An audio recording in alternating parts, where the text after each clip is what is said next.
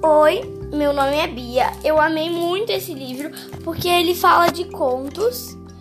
E o que eu, conto que eu mais gostei é o conto da Bruxa Saladina, que fala de amizade e seguir seus sonhos. A Bruxa Saladina tinha uma amiga. A amiga dela era uma fada. A Bruxa Saladina resolveu seguir seus sonhos e virar uma médica. Só que ela não tinha pacientes.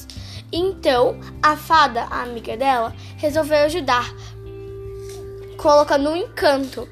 E vários doentes vieram pro, pro consultório dela. E assim, Bruxa Saladina ficou famosa e grata com a amiga. Esse livro aqui é muito legal de ler. Tchau!